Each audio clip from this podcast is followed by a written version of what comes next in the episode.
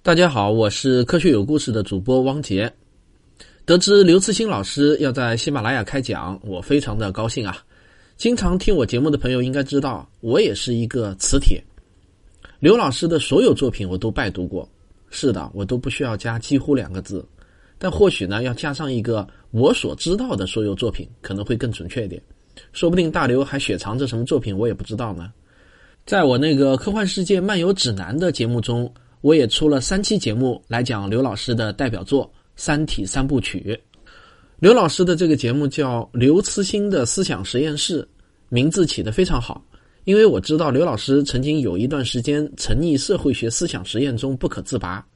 在他的一篇文章《重返伊甸园：科幻创作十年回顾》中，他写道：现实世界中任何一种邪恶都能在科幻中找到相应的世界设定，使其变成正当。甚至正义的，反之亦然。科幻中的正与邪、善与恶，只有在相应的世界形象中才有意义。大刘对这种社会学思想实验的狂热，就集中体现在了《三体》系列的第二部《黑暗森林》中。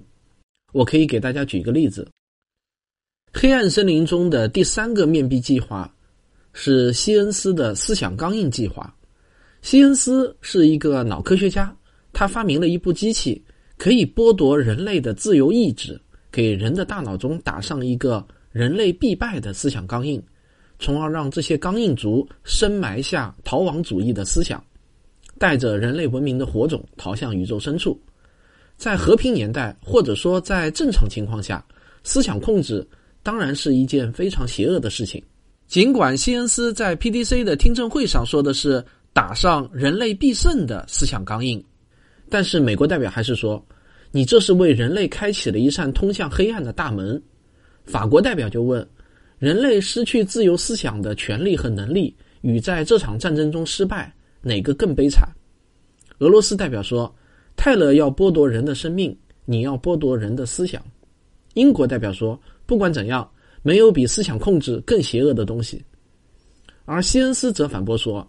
人类现在面临的问题是生存还是死亡？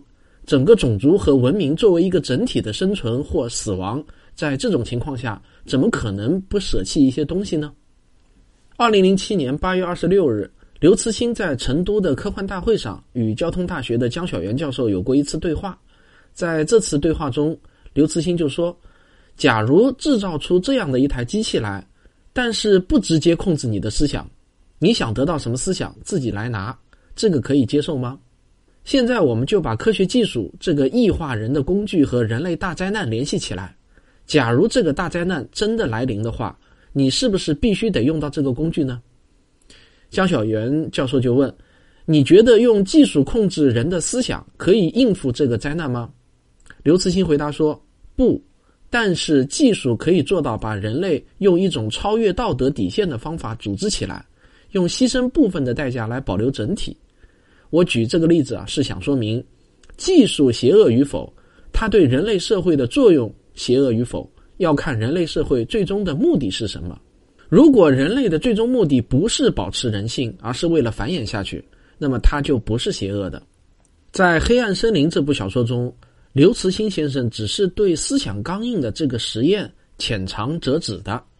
小说中只是用它来建立一个信念中心，仅限于军人可以从他这里获取一个人类必胜的信念。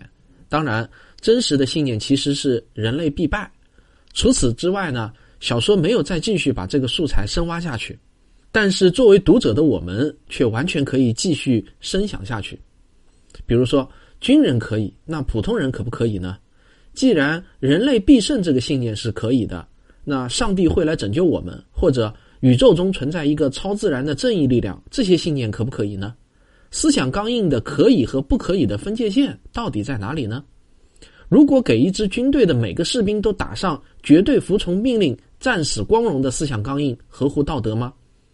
假如用技术强加的思想控制是不道德的，那么为什么通过各种文艺形式来宣传军令如山、为国牺牲，让人们自愿接受这样的思想，却又是道德的呢？以上这些思考，就是刘老师带给我们的思想实验的魅力。好，最后我来带你听一下刘老师自己的声音。你好，我是刘慈欣，我的首档音频节目《会在十二月一日与你见面。欢迎关注我的个人频道，期待你的加入，一起畅想宇宙的无限可能。